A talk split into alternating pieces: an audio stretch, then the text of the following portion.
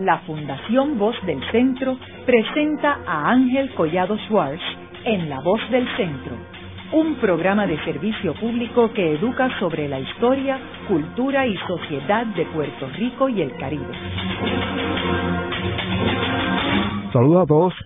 El programa de hoy está titulado España y Puerto Rico a finales del siglo XIX. Y hoy tenemos como nuestro invitado al licenciado Rafael Cox Salomar, quien es profesor de Derecho en Washington eh, y quien estuvo envuelto en un momento dado en, la política puertorriqueña, eh, pero ahora está en un rol académico.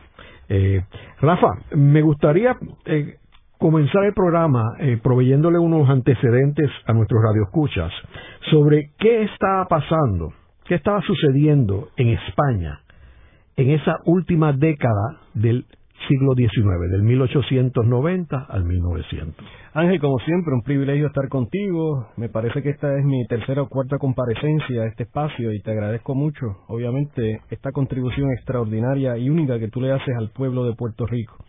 Pues efectivamente, ese final del siglo XIX español eh, es básicamente eh, eh, ya la postrimería de lo que ha sido un siglo XIX difícil, convulso para España, un siglo XIX caracterizado por golpes militares, golpes de Estado, eh, por el estallido de una serie de guerras civiles, las guerras carlistas, en donde has tenido eh, absolutismo, vuelta al constitucionalismo, has tenido eh, la destitución de la reina Isabel II, has tenido una república, has tenido inclusive un monarca italiano que estuvo 15 meses en el trono español y luego tienes la restauración de los Borbones en España. Así que esa última década del siglo XIX es una década en donde no hay un rey, quien eh, es la titular nominal de la soberanía española, es la regente María Cristina de Habsburgo. ¿Y por qué no hay un rey?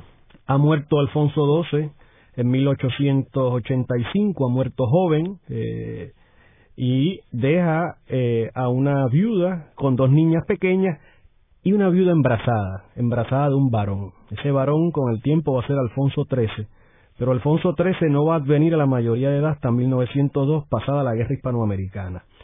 En el, desde el punto de vista político, la España de fin del siglo XIX es una España en donde hay una cohabitación de poder en donde se turnan el poder dos partidos principales, el Partido Conservador de Antonio Cánovas del Castillo, que es eh, una figura política de peso en España, es un historiador, es un hombre de letras que viene de Málaga, eh, y que es quien logra crear en España, en ese último tercio del siglo XIX, un sistema de alternancia política imitando el modelo de Westminster de Inglaterra, y se alterna el poder con el Partido Liberal Fusionista de Práxedes Mateo Sagasta, que es una figura que viene de La Rioja, eh, que tuvo eh, un rol importante en la caída de Isabel II en 1868 y que con respecto a Puerto Rico, irónicamente, se le recuerda como el gran gestor de la Carta Autonómica, sin embargo, desde principios de 1870, los gabinetes presididos por Práxedes Mateo Sagasta fueron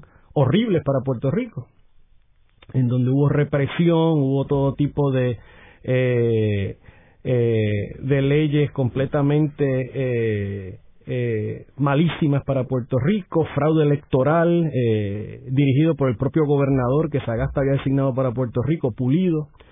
Así que eh, esa última década del siglo XIX es una década compleja, se va resquebrajando la paz en Cuba, España venía de haber eh, negociado unos tratados comerciales favorables a Estados Unidos y la relación entre Estados Unidos y el azúcar cubano. Esos tratados ya no van a tener efecto en esa última década del siglo XIX. Eso va entonces a crear eh, mayor tensión con los, la sacarocracia cubana, los intereses azucareros cubanos. Y poco a poco lo que va a haber en esa última década del siglo XIX es el comienzo de la segunda y definitiva guerra de independencia cubana. Eso va a crear una crisis en Madrid.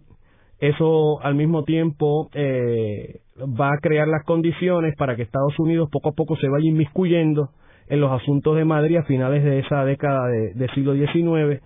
y se crea el escenario entonces en ese momento para lo que va a ser el desenlace final, que es el conflicto entre Estados Unidos y España y finalmente eh, la salida eh, de España después de 400 años de este archipiélago caribeño.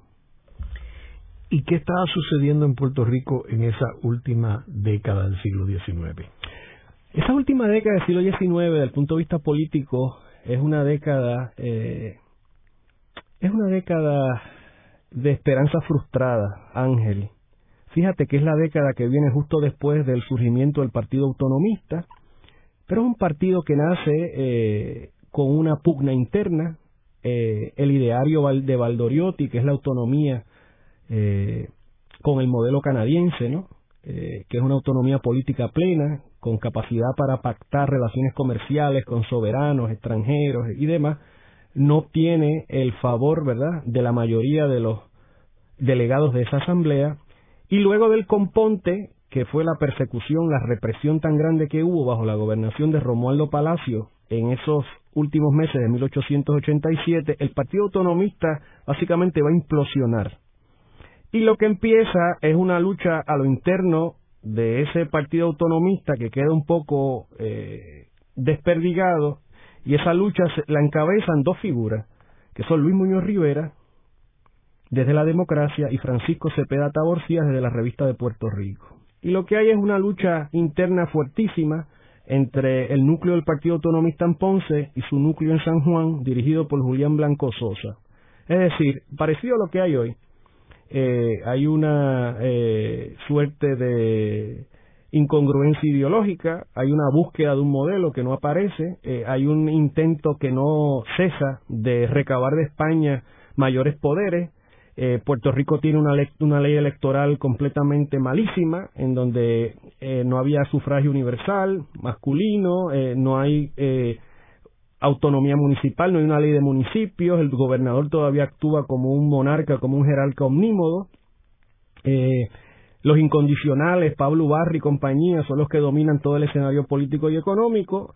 Y entonces eh, comienzan las inteligencias, comienzan los intentos de los políticos locales del Partido Autonomista con ir a Madrid e intentar negociar algo en Madrid con el régimen, con el gabinete de Sagasta primero, ese gabinete implosiona en el 95 y llega a Cánovas del Castillo nuevamente en el 95 con el agravante que el 24 de febrero de 1895 estalla el grito de Baile en Cuba y entonces Madrid básicamente se paraliza con respecto a la concesión de cualquier ápice de libertad para Puerto Rico y Cuba, cualquier ápice de gobierno propio, y Cánovas del Castillo entonces emite las lapidarias palabras de que con respecto a Cuba nosotros emplearemos hasta el último hombre y la última peseta, y que no podrá haber ningún tipo de concesión de mayores poderes o libertad de gobierno propio en ningún aspecto, ni a Cuba ni a Puerto Rico, hasta que no se pacifique Cuba.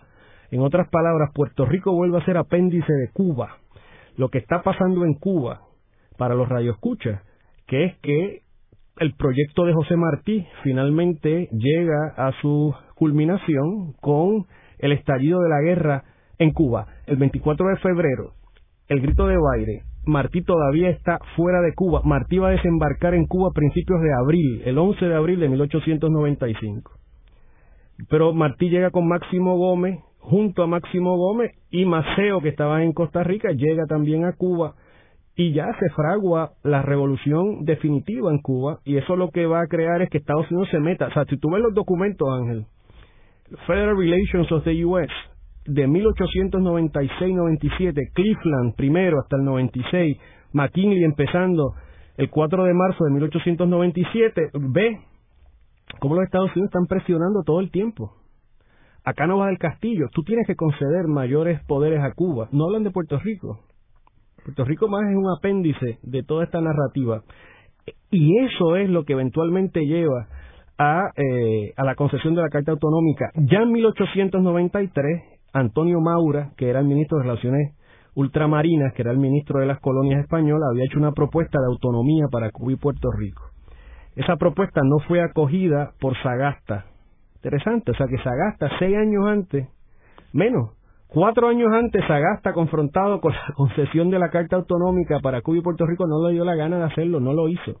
En 1895 a Barzuza vino de nuevo con una ley menguada ya bajo el régimen de Cánovas, bajo la presidencia de Cánovas, y tampoco pasó nada. La ley de bases que inclusive las Cortes Españolas promulgaron, que de hecho, para los radioescuchas que están haciendo investigación, eh, por ejemplo, eh, don Pepe Trías Monge la describe con mucha especificidad, la ley de bases de 1895, que se promulga por las Cortes, pero no se ejecuta ni en Cuba ni en Puerto Rico, estalla la guerra en Cuba y se paraliza todo. Y ese es el escenario que confrontan entonces los autonomistas puertorriqueños, siempre supeditado a las realidades geopolíticas del momento. Es interesante que eh, el presidente Grover Cleveland, que había sido anteriormente presidente de Estados Unidos y que había sido gobernador del estado de Nueva York y era demócrata, eh, eh, estaba muy preocupado por la situación de, de Cuba. Y quiero mencionar que hay, uno se pregunta por qué él estaba preocupado. Y es que hay dos intereses bien importantes que tenían en su mirilla al Caribe. Uno era Wall Street. Wall Street y los inversionistas, particularmente JP Morgan y los tycoons de Estados Unidos, que ya habían identificado, particularmente a Cuba, Santo Domingo y mucho menos grado Puerto Rico, áreas para invertir, para invertir particularmente en el azúcar. Pero también invirtieron en otros negocios, por ejemplo en chocolate, que hay una, de hecho hay una ciudad pequeña en Cuba que se llama Hershey, y, y hay una estación de tren que se llama Hershey, y es porque Hershey sacaba su chocolate de allí en, en Cuba. Y eso motivó a que eh, la Marina de Guerra pusiera en su agenda eh, la cuestión del de, eh, área del Caribe, y ahí vemos cómo el el Naval War College empieza a hacer ya estudios en el 1896, en ese mismo año, sobre posibles escenarios de entrar en una guerra con España. Esto es mucho antes de la guerra hispanoamericana. ¿Y por qué? Porque ellos querían proteger los intereses económicos y seguir las políticas de Mayhan en términos de la estrategia militar de controlar los mares. Así que vemos, todo hay una razón por la cual surge. Así que los Estados Unidos estaba, estaba sintonizado y esto se complica con la elección de McKinley, que era republicano. Y los republicanos obviamente son más pro empresa privada, más pro protección a los inversionistas y en aquel momento McKinley estaba bastante ligado con JP Morgan. Eh, así que en realidad se complica toda la situación eh, para Puerto Rico. Para, para el Caribe, Estados Unidos, eh, España. Eh, Rafa, ¿qué está sucediendo con los independentistas? O sea, porque sabemos que están los, dos grandes gigantes, los dos gigantes de Puerto Rico, Ramón Emeterio Betances y Eugenio María de Hostos. ¿Dónde estaban ellos ubicados en este proceso? Bueno, ya para esta época Betances está definitivamente en París. Ya Betances ha trabado una relación importante con eh, el Partido Revolucionario Cubano, el Partido Revolucionario Cubano que se funda por Martí en 1892 Betance está en París. Interesantemente, es Martí que busca a Betance. Ya desde 1882-83, Martí le cursa una carta a Betance, Martí en Nueva York y Betance en París. Y Martí, que era mucho más joven que Betance, era, vamos, veintitantos años más joven que Betance, le escribe esta carta. Yo lo admiro tantísimo a usted. Eso, esa carta está en las obras completas de Martí y le pide su ayuda. O sea que Betance está, sí, viendo el tema de Puerto Rico, pero Betance está en otra cosa. Betance está levantando fondos, Betance está bregando con la colonia cubana en París, Betance inclusive tiene unas relaciones extraordinarias con el republicanismo español, con Ruiz Zorrilla, con Salmerón, con Castelar, con todos estos grandes. Betance está en París. Otto está en República Dominicana. Otto está batallando en contra de Lili, Ulises Heró, en contra de la dictadura de Ulises Heró. Eh, está inspirando a los dominicanos, pero pendiente a Puerto Rico. Y se dieron cosas interesantes. Sotero Figueroa, figura autonomista, siglo XIX, que de repente tú lo ves en Nueva York, en el Partido Revolucionario Cubano, allá con, con el grupo de Martí, o sea que hubo una transformación ideológica en, el contexto de Sotero Figueroa. El otro grande nuestro, obviamente, segundo Ruiz Belvis, pero había caído eh, muerto en Chile en 1867. Así que ahí están los dos grandes. Uno está en, en París, el otro está en República Dominicana y toda la América Latina. ¿Y estaban activos en términos de la lucha independentista eh, de Puerto Rico? Pues fíjate, siempre, siempre en el caso de Betance, si tú ves la obra de Luis Bonafú, Betance estaba todo el tiempo enviando cartas y, y carteándose con los líderes que estaban aquí en Puerto Rico autonomistas.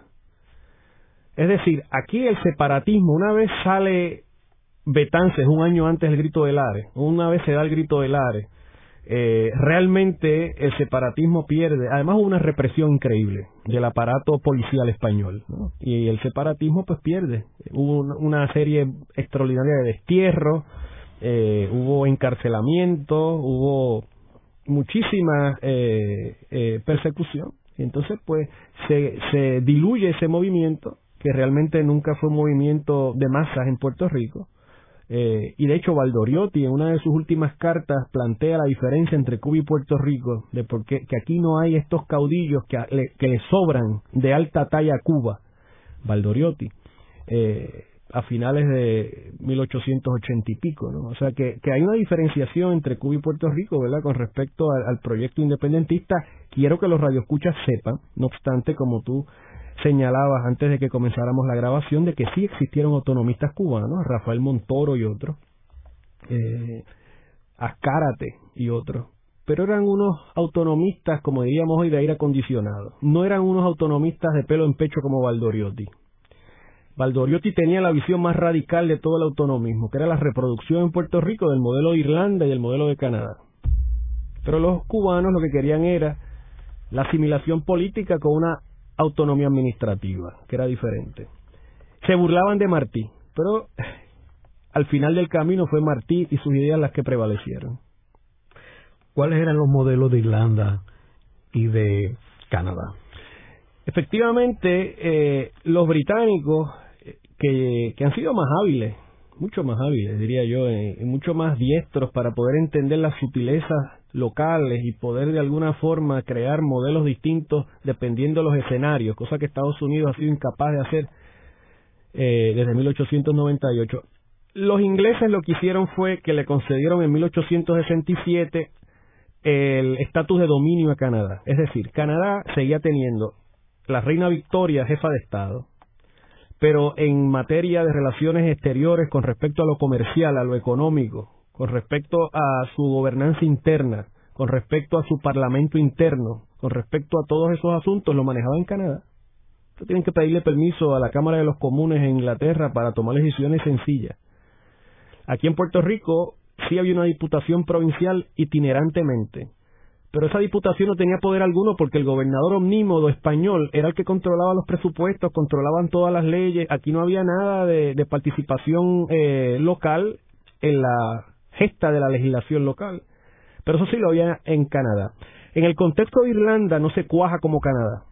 Pero Gladstone, que es una de las figuras cimeras, eh, como, como, como, obviamente tú sabes, eh, de la política inglesa, Gladstone, que fue primer ministro cinco veces en Inglaterra, entendía que la manera de resolver la crisis en Irlanda, porque Irlanda era un problema, era una caja de pólvora, siempre estaban revoloteando y revolucionando y luchando contra los ingleses para obtener su autodeterminación.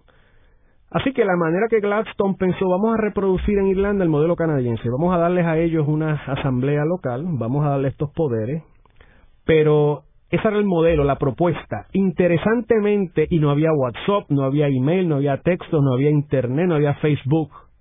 Pero Valdoriotti y ese grupo conocían de los esfuerzos de Gladstone y a pesar de que Gladstone fue derrotado por la Cámara de los Lores en 1886 y luego en el 92 con respecto a su proyecto autonómico para Irlanda, el modelo prevaleció en la mente de los autonomistas puertorriqueños. Inclusive si lees campañas políticas, vas a ver a Muñoz Rivera haciendo alusiones al modelo irlandés. ¿Y Cuba nunca se planteó esos modelos? Definitivamente que sí. Eh, los españoles por, por encima en esa última década del siglo XIX a través de, del ministro Maura y luego del ministro Abarzuza, plantean la autonomía para Cuba y Puerto Rico, ¿verdad? Como accesorio, pero Cánova y Sagasta, que eran los líderes máximos, no estaban de acuerdo. Porque es que en el mundo político español siempre hubo, y tú lo ves de la constitución de Cádiz para acá, un debate que nunca se solucionó satisfactoriamente y que después se tornó académico con la derrota aplastante que tuvieron con Estados Unidos. El debate es cómo bregar con las colonias. por eso era que siempre hablaban de leyes especiales para Cuba y Puerto Rico y las leyes especiales nunca llegaron. Nunca llegaron porque los españoles nunca se pudieron poner de acuerdo con respecto a si iban a asimilar, usando el modelo francés, a las colonias con la metrópoli. Es decir, que las colonias fueran completamente eh, idénticas, los regímenes legislativos y demás, a la metrópoli, o si había que aplicarle leyes especiales, es decir, una autonomía, es decir, el reconocimiento de que esas colonias deben de ser eh, tratadas distintas a Castilla-León o distintas a Murcia o distintas a Andalucía. El poder decidir, asimilamos estas colonias y las tratamos como nos tratamos a nosotros mismos, o simple y sencillamente las tratamos distintas y le damos unos espacios en vista de sus diferencias sociológicas, demográficas, económicas, geográficas y demás, ¿no? Y ese debate realmente en España nunca cuajó bien y ahí tienes la, la, la ahí tienes la razón por la cual realmente esas autonomías no se concedieron a tiempo. Si España hubiera quizás concedido autonomía real, no como lo del Pacto de San Juan ese de 1878 con Cuba, pero una autonomía real tipo Canadá, la historia quizás hubiera sido distinta. Rafa, y volviendo otra vez a la, a la lucha en Cuba en el 1895, y que Puerto Rico no asumió una posición como la de Cuba, o sea, se quedó rezagado completamente.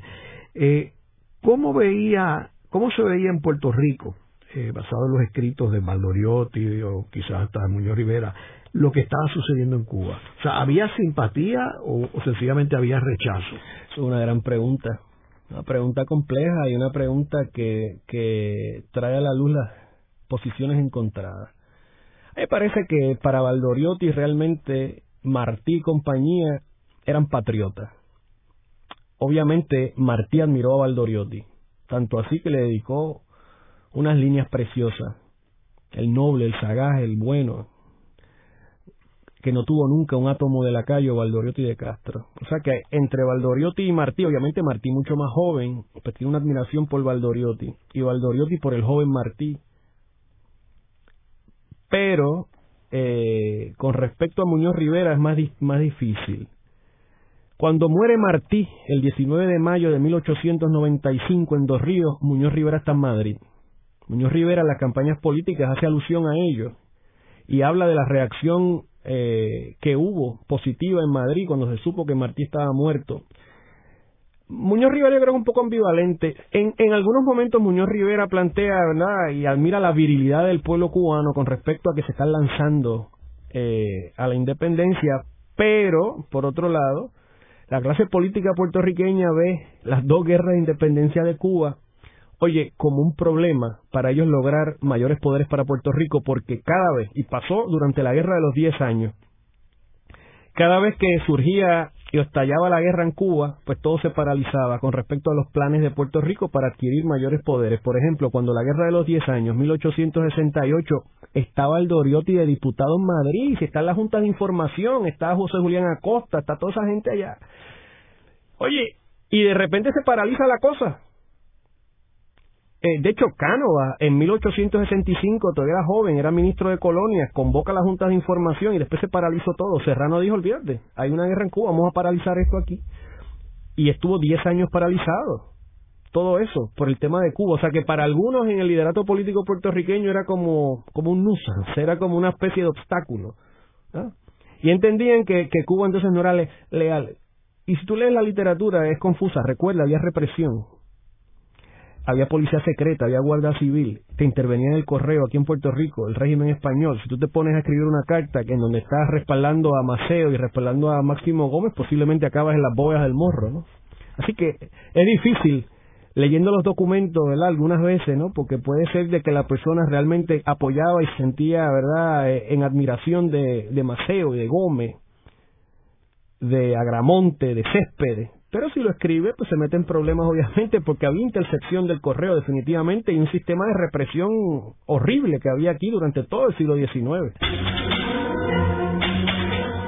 Haremos una breve pausa, pero antes los invitamos a adquirir el libro Voces de la Cultura, con 25 entrevistas transmitidas en La Voz del Centro. Procúrelo en su librería favorita o en nuestro portal.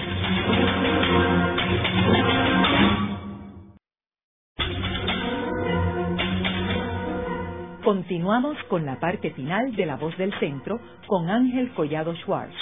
Pueden enviarnos sus comentarios a través de nuestro portal www.vozdelcentro.org.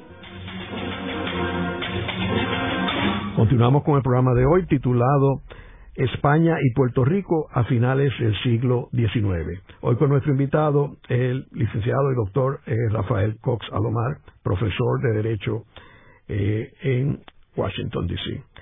Eh, en el segmento anterior estuvimos hablando sobre lo que estaba sucediendo en España en el siglo XIX, en la última década en específico.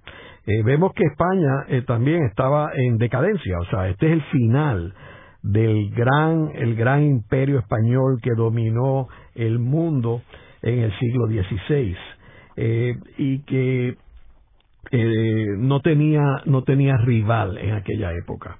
Eh, y ya vemos las postrimerías de ese imperio con sus últimas dos tristes colonias Cuba y Puerto Rico. Y Filipinas que está también y entonces vemos también que en términos de Estados Unidos, Estados Unidos sabemos que había eh, promovido la revolución contra España, había respaldado a Simón Bolívar, pero nunca había respaldado abiertamente la independencia de Cuba y Puerto Rico porque Estados Unidos tenía planes para Cuba y Puerto Rico. Lo que sí estaba buscando era más autonomía, más gobierno propio para Cuba y Puerto Rico, particularmente con miras a eliminar la guerra que había comenzado en Cuba en 1895, donde estaban personajes como José Martí, que aunque obviamente estuvo brevemente en Cuba, pero Máximo Gómez y Antonio Maceo eh, le hicieron la vida imposible a España, que tuvieron que mandar miles de soldados y le costó, a un costo terrible, y por eso es que cuando eh, eh, termina la guerra hispanoamericana, Cuba tiene una deuda pública y Puerto Rico no tiene deuda pública que es interesante en términos de por qué Estados Unidos no podía anexar a Cuba, porque no quería asumir la deuda pública que tenía Cuba. Esa era una de las razones. Entonces vemos que en ese momento que está España pasando por todo este proceso, Estados Unidos, como mencionamos anteriormente, tenía unos intereses económicos de Wall Street y de la Marina en términos de tener una, un protagonismo en el Caribe. Eh, y entonces en Puerto Rico vemos la situación eh, que eh, estaba Puerto Rico lo, tratando de buscar un poco más de gobierno propio y no entrar en una insurrección como el caso de Cuba. Ahora, Rafa, háblanos un poco sobre eh, esta, este, este capítulo de la relación de Puerto Rico con España, particularmente la situación en términos de Cánovas y Sagasta y el famoso pacto de Sagasta y cómo eso afecta la situación de Puerto Rico, particularmente figuras como Muñoz Rivera y José Celso Barbosa. Mira, ahí para empezar hay un episodio que es leyenda, que es leyenda en la historia de, de la relación España-Puerto Rico-Cuba. El 8 de agosto de 1897 cae abatido por una ráfaga de balas en el balneario de Santa Águeda Antonio Cánovas del Castillo. El presidente del gobierno español, el hombre que había dicho que iban a ir hasta el último hombre y la última peseta, el individuo que estuvo dispuesto a hacer lo que fuere con tal de que Cuba se mantuviera bajo la órbita española, el que mandó a Baylor, el que había hecho absolutamente de su política draconiana en contra de Cuba, y de su política completamente conservadora con respecto a Puerto Rico, de repente, súbitamente y fugazmente cae abatido, lo mataron. Un tal Angiolil, un, anarquista. Hay más de una persona que han planteado que, que antes de llegar al balneario de Santa Águeda, Angiolillo, y que había pasado por París, y que había pasado por la casa del doctor Betance, y que supuestamente había pedido algunos auxilios de Betance. La realidad es que la salida de Cánova haya sido o no producto de algún tipo de conspiración antillana. La realidad es que la salida de Cánova del camino trae a Sagasta, Sagasta, que no había sido nada de generoso con nosotros, de repente asume una posición mucho más eh, liberal con respecto a Cuba y a Puerto Rico. Obviamente, como tú señalas, la deuda, la emisión de bonos, la deuda pública se había disparado en España de una manera increíble, era insostenible Estados Unidos, si tú ves los, si tú ves los partes diplomáticos que el Departamento de Estado de Estados Unidos está enviando a Madrid en ese momento son bien, bien fuertes. Básicamente están eh, diciendo, poniendo a España contra la pared. O tú concedes más autonomía y le pones un detente a la destrucción de los centrales, de las centrales azucareras en, Cuba, porque todo el capital americano que estaba invertido en Cuba estaba en llamas, básicamente, ¿no? Eh, o nosotros vamos a intervenir. Así que el 25 de noviembre de 1897, eh, la reina regente María Cristina de Habsburgo básicamente firma la Carta Autonómica. Se le extiende a Cuba y Puerto Rico, no a Filipinas. Cuba y Puerto Rico. El viejo pacto autonómico de 1897, te tengo que decir, Ángel, no sé, ¿verdad?, cuál será tu opinión, que Puerto Rico nunca en los quinientos tantos años que tenemos de vida hemos tenido un ordenamiento jurídico que tenga igual alcance en términos de los poderes internos de Puerto Rico. Existían disposiciones reales de bilateralidad, no como lo que plantea Sánchez Valle, que nosotros realmente, y que obviamente promesa confirmó, de que aquí lo que hay es una imposición constante del Congreso. Puerto Rico tenía espacio para poder entrar en relaciones comerciales sin tener que estar este, pidiéndole permiso a Madrid. Puerto Rico tenía eh, un una asamblea legislativa, Puerto Rico iba a tener un gabinete, un gabinete autonómico, en donde iba a tener un sistema parecido al de Westminster. Eh. Y eh, lo que sucede es que el 14 de febrero de 1898, Muñoz Rivera, Rossi, Fernández Junco, el grupo que componía el gabinete autonómico jura un 14 de febrero, el 15 de febrero explota el Maine en La Habana y lo demás es historia. Porque una vez explota el Maine el 15 de febrero, ya pronto McKinley en abril estalla la guerra con España y bombardean a San Juan el 12 de mayo y ya el 25 de julio está en Guanica. ¿Y qué sucede cuando Muñoz Rivera acuerda este pacto de Sagasta en términos de la situación local política, particularmente Barbosa? Wow, estalló estalló un problema grandísimo. All hell eh, broke loose dentro del Partido Autonomista. Eh, ¿Por qué? Porque Muñoz Rivera pacta con un partido monárquico y Barbosa planteaba que como cuestión de principio había que pactar con un partido republicano. Muñoz Rivera era una persona más práctica, era un posibilista, y él, desde siempre, si tú lees las cartas de Muñoz Rivera, desde principios de 1890, te das cuenta que Muñoz Rivera está mucho más inclinado al pacto con un partido monárquico, preferiblemente Sagasta, porque entendía que tenía más posibilidad de llegar al poder en España. Porque Muñoz Rivera entendía que el partido los, los, republicanos españoles, Ruiz Zorrilla, Salmerón, eh, Castelar, toda aquella gente que había estado protagonizando en los 1870, que esa gente no iba a llegar al poder. Muñoz Rivera entendía que ese partido de izquierda dinástica, por ejemplo, que dirigía al sobrino del general Serrano, Serrano había muerto, pero eh, su sobrino eh, dirigía este partido de izquierda dinástica y toda esta gente, que no iban a llegar al poder y que era perder el tiempo, que había que buscar un partido con quien hacer un pacto que fuera un partido de mayoría, con vocación de mayoría, independientemente que fuera monárquico o no. Claro, Barbosa, y esto es muy interesante también, hay que estudiarlo con calma, la República Española, la primera república, fue buena para Puerto Rico.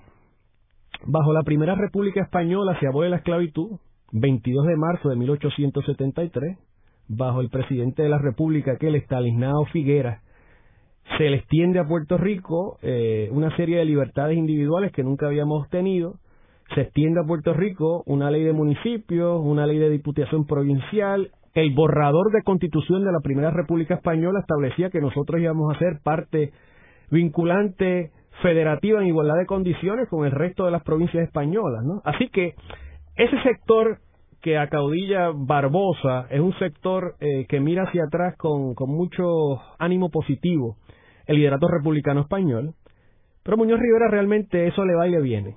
Muñoz Rivera realmente quiere acceder al poder y está harto de que eh, Ubarri eh, y toda esta gente tengan el poder en Puerto Rico y él entiende que independientemente de ese principio ideológico hay que llegar al poder como sea y logra ese pacto con Sagasta que realmente es producto de la geopolítica ¿no? No fue que Muñoz Rivera de repente fue allí y él solito convenció a Praxedes Mateo Sagasta, era que la realidad de las circunstancias obligaban a Sagasta finalmente a hacer lo que nunca hizo durante los 20 años previos, porque Sagasta no era un nene, Sagasta había tenido ya como cinco oportunidades al bate, había sido presidente del gabinete español ya desde 1870 y pico, tú sabes.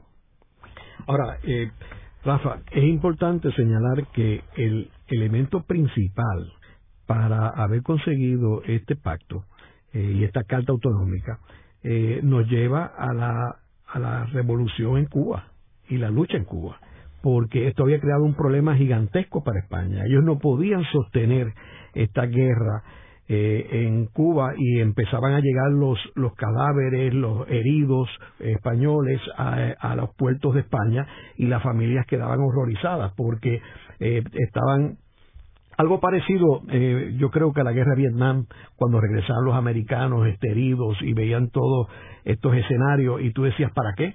¿Por qué estamos este, dando la vida de nuestros mejores jóvenes? Eh, y entonces, a eso añádele lo que hablamos anteriormente, que es el, la presión de McKinley y del presidente de Estados Unidos y del gobierno de Estados Unidos a que España tenía que hacer algo. Y yo creo que en ese el que se benefició fue Puerto Rico. Obviamente Muñoz Rivera estaba en el sitio correcto en el momento correcto. y, capitalizó la situación. Definitivamente y logró apostarle al jockey correcto que era Sagasta, y la historia le dio la razón. Claro, eso crea una división en el Partido Autonomista, eventualmente Barbosa sale del Partido Autonomista, se funda entonces el Partido de los Puros, el Partido Autonomista Ortodoxo, se, se crea entonces la animosidad, la rivalidad Muñoz Rivera Barbosa, que es lo que entonces va a convertirse en una animosidad mayor bajo el régimen americano. Es curioso también que la Carta Autonómica era para Cuba y Puerto Rico, eh, y sin embargo Cuba la rechazó, porque Cuba no aceptó la Carta Autonómica en el sentido que ellos querían la independencia o nada. Eh, y entonces, irónicamente, Puerto Rico, que fue el menos que luchó por la Carta Autonómica, fue el que la, el que la cató, pero como tú muy bien mencionas, por un corto periodo.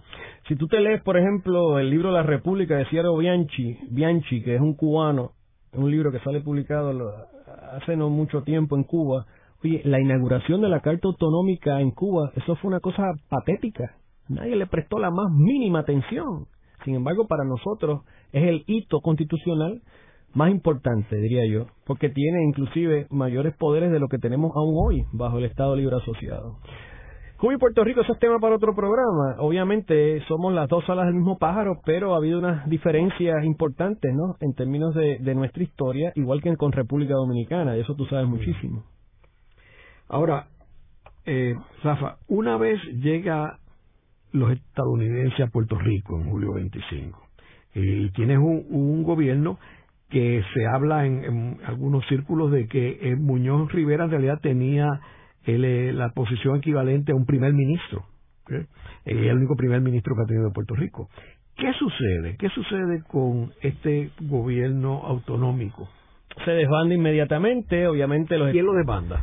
El propio, el propio gobernador militar. Eh, Español. Militar americano. Eh, Puerto Rico comienza ya a partir de, octubre, que se firma el armisticio, eh, y empieza obviamente el proceso de, transferencia de soberanía, pues entonces Estados Unidos, a través del gobernador militar, gobierna por decreto, aquí se gobierna a través de unas órdenes militares, aquí se desmonta el gabinete autonómico, aquí se desmonta el proceso de la elección a la Asamblea Legislativa de ese gobierno autonómico, Aquí entonces se empiezan a derogar toda una serie de leyes españolas eh, con respecto a muchísimos temas. Aquí se empieza entonces a desarticular el Código Civil, que apenas hacía ocho años estaba en, vigor en Puerto Rico, y comienza un proceso de, eh, un, proceso de desfiguración institucional.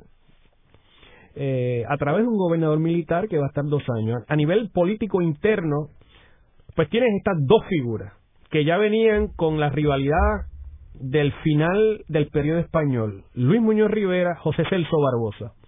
Interesante. Cuando Muñoz Rivera tuvo su problema, porque Muñoz Rivera era un tipo guapo, era un tipo bravo, era un tipo que te retaba un duelo.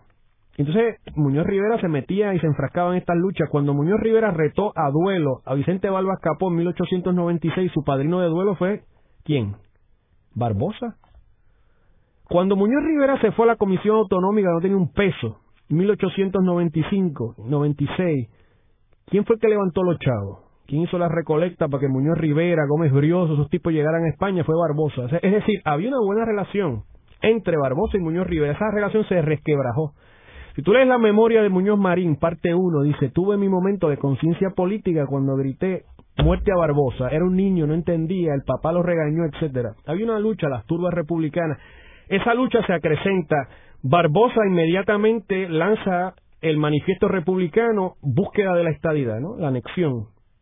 Es muy interesante eso, veniendo de Barbosa, ¿no? Estados Unidos en aquel momento, Plessy contra Ferguson, una discriminación racial institucional constitucionalizada. Obviamente Barbosa lo había sentido porque había estudiado en Michigan y en aquella época no había avión. Tienes que llegar a un puerto en el sur y coger un tren. ¿Y dónde se iba a sentar Barbosa entonces en aquel momento, 1880 y pico? O sea que Barbosa tenía que haber tenido una concepción del problema que había con el tema racial siendo el negro, ¿verdad?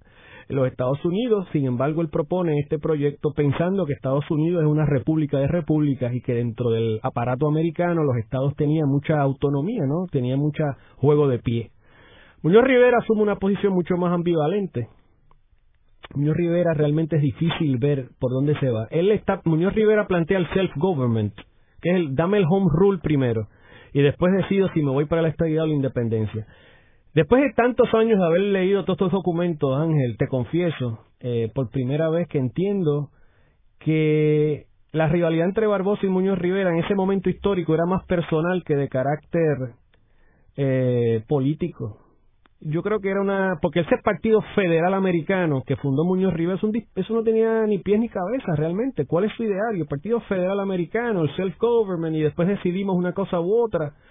Barbosa básicamente quería más poderes internos pero quería la estabilidad al final. O sea hay una rivalidad personal entre ellos eh, y eso se va a ir acrecentando con el tiempo. Pero Barbosa y esto es una cosa que también denota la grandeza de espíritu y desprendimiento de espíritu en el 15 de noviembre de 1916, cuando muere Muñoz Rivera, Barbosa, su archirrival, dice, ha muerto con Muñoz Rivera el líder, estoy parafraseando, más importante de Puerto Rico.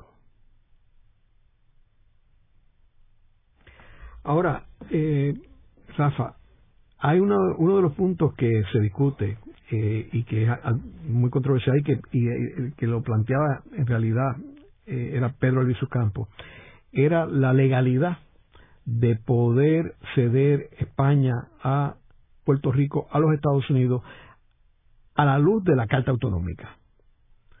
Eh, ¿Qué tú comentas sobre esto? Wow, eso es uno de los grandes temas. Eh, Alviso Campos escribió sobre esto cuando era estudiante de Derecho en Harvard eh, y luego el profesor López Varal, el licenciado López Varal, José López Varal también en su tesis doctoral en Cornell de Derecho también planteaba que el Tratado de París era nulo ab inicio, eh, de que no surtía efecto, porque Puerto Rico no era una mera posesión, era una provincia española eh, y que por consiguiente, pues esa doctrina del poder de conquista, ¿verdad? Eh, no le aplicaba, España ya no tenía, había cedido esa autoridad, ¿no? Y que por consiguiente no surte efecto el Tratado de París. Eso es una cuestión teórica, ¿no? Pero la vida de los pueblos en las relaciones internacionales eh, es la ley de la fuerza. Y entonces en aquel momento que ni siquiera nosotros estuvimos en París, porque Muñoz Rivera no estuvo en París, señores, en París quienes confeccionaron aquel tratado fueron William Day, por parte de McKinney y su grupo, los negociadores americanos, y eh, los negociadores que mandó Sagasta para París, nosotros no teníamos nada que ver allí, ni siquiera los cubanos, ni los filipinos, ni nosotros tuvimos absolutamente nada que ver ahí. Esas son decisiones que se tomaron eh, allá. Puerto Rico no tiene nada que ver con la guerra hispanoamericana, nosotros no estábamos sublevados, los filipinos sí estaban sublevados. ¿no? Aguinaldo, entonces la prédica de Rizal, es como una figura parecida a Martí en el contexto filipino, y Puerto Rico estaba tranquilo obviamente Estados Unidos no iban a permitir que, que España se quedara con Puerto Rico, ¿no? Eso no era posible dentro del marco geopolítico y de lo que se tenía pensado. Y los planes de la Marina de Guerra. Definitivamente. Y la Marina de Guerra necesitaba su buena base acá en el Caribe y eh, lo demás es historia. Ahora, eh, es curioso también que en, Estados Unidos el Tratado de París no fue algo necesariamente eh, visto eh, con un respaldo unánime de Estados Unidos. El, tratado fue aprobado en el Senado por un puñado de votos, creo que uno o dos votos, porque no tenían las dos terceras partes que tenía que estar aprobado. Y era porque hubo una gran discusión en Estados Unidos de de ese brinco que iba a dar a Estados Unidos. Y de hecho, eh, el Tratado de París en realidad cambió la historia de Estados Unidos porque lo convirtió en un imperio, en un imperio con colonias que no iban a ser anexadas necesariamente. Recuerden que anteriormente Estados Unidos tenía territorios, y por eso es la diferencia entre territorios incorporados y no incorporados, y eran territorios que estaban en un proceso a convertirse en estados eventualmente. De momento, con la guerra hispanoamericana, Estados Unidos, que recuerden que Estados Unidos surge de 13 colonias que se rebelan contra una metrópolis. Y entonces, ellos era inconcebible que se convirtiera en un imperio con una colonia tan lejos como las Filipinas en el Pacífico y Puerto Rico y eh, Filipinas y Guam y Puerto Rico en el Caribe y Cuba porque Cuba si bien era un país que conseguiría su soberanía, sabemos que Cuba era un país controlado por los Estados Unidos. Y de hecho, si uno mira los documentos de la Marina de Guerra de finales del siglo XIX y principios del siglo XX, la Marina de Guerra en todo momento habla de sus posesiones o sus territorios o sus países que controlan en el Caribe. Y son tres, Cuba, Hispaniola y Puerto Rico. Y ellos no tienen ninguna diferencia, no hacen ninguna diferencia en términos de estas tres islas, Hispaniola, Cuba y Puerto Rico, sabiendo que dos de ellas eran soberanas y una era un territorio de los Estados Unidos. O sea, había una, una diferencia en términos de la relación. Sin embargo, ellos estratégicamente no veían ninguna diferencia. Fíjate, eh, con respecto al Tratado de París, definitivamente coincido contigo, fue un tratado eh, antipático en muchos sectores de la vida política americana porque es un tratado atípico, porque es un tratado distinto a todos los demás tratados que hasta entonces se habían negociado y ratificado con respecto a la anexión de territorio. Si tú, te, si tú ves la cronología, 1803, tratado con Napoleón con respecto a la adquisición del territorio de la Luisiana, 1819, tratado con Fernando VII, el tratado Adams-Onís con respecto a la anexión de la Florida. Tratado 1848, en la época de James Knox Polk, Guadalupe Hidalgo con respecto a la adquisición de los territorios mexicanos. 1867, tratado con Alaska con respecto a la compra de, perdóname, tratado con Rusia con respecto a la compra de Alaska. Eh, y si ves el tratado luego, 1917, con Dinamarca con respecto a las Islas Vírgenes Americanas, te das cuenta que en todos esos tratados, ¿qué pasaba? Primero, se garantizaba la ciudadanía americana. El Tratado de París fue el único tratado en donde los derechos civiles de los habitantes de esos territorios no fueron atendidos. En todos esos otros tratados se concedía la ciudadanía americana y se anexaba el territorio ya como uno incorporado cuya destino estaba ya decidido que era hacia la estadidad.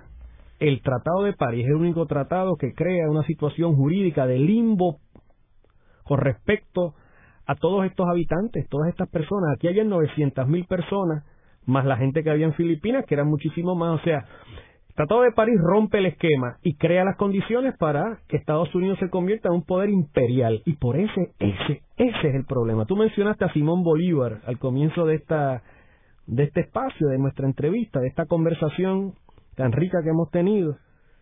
Y es que Bolívar entendió que Bolívar entendió que Cuba, Puerto Rico, eso era para Estados Unidos. Cuba, eh, Bolívar me invita a la administración eh, de John Quincy Adams a ir al Congreso de Panamá 1826. Los americanos se niegan. Eh, yo creo que Bolívar entendía eso. Yo creo que él no presionó el tema del Caribe español. Obviamente Bolívar le hubiera interesado muchísimo. Y si tú lees a Lidio Cruz Monclova, te das cuenta en el volumen 1 que Bolívar y el movimiento independentista sudamericano que él lidera envían emisarios a Puerto Rico y envían emisarios escondidos por ahí, por, por, los lugares, para que vinieran y trataran de alguna manera crear las condiciones, pero yo creo que Bolívar entendió que esto era para Estados Unidos y no se iba a meter en ese lío. Él ya tenía suficientes líos bregando con Santander y bregando con Páez y bregando con toda esta gente. En el programa de hoy hemos discutido la relación entre Puerto Rico y España en este esta última década del siglo XIX. Eh, hemos hablado de la situación que estaba España, la situación que estaba Estados Unidos en ese momento bajo con el gobierno de Robert Cleveland y de McKinley y lo que estaba sucediendo en Cuba y Puerto Rico. Vemos que es importante uno, uno poder enmarcar los eventos importantes de esta década, que incluye la Carta Autonómica del 1897, para poder entender cómo fue que se fue desarrollando la relación entre el gobierno invasor de los Estados Unidos y Puerto Rico. Gracias, Rafa. Ha sido una producción como servicio público de la Fundación Voz del Centro. Los invitamos a sintonizarnos la próxima semana a la misma hora. Y recuerden que pueden adquirir el libro Voces de la Cultura en su librería favorita o en nuestro portal.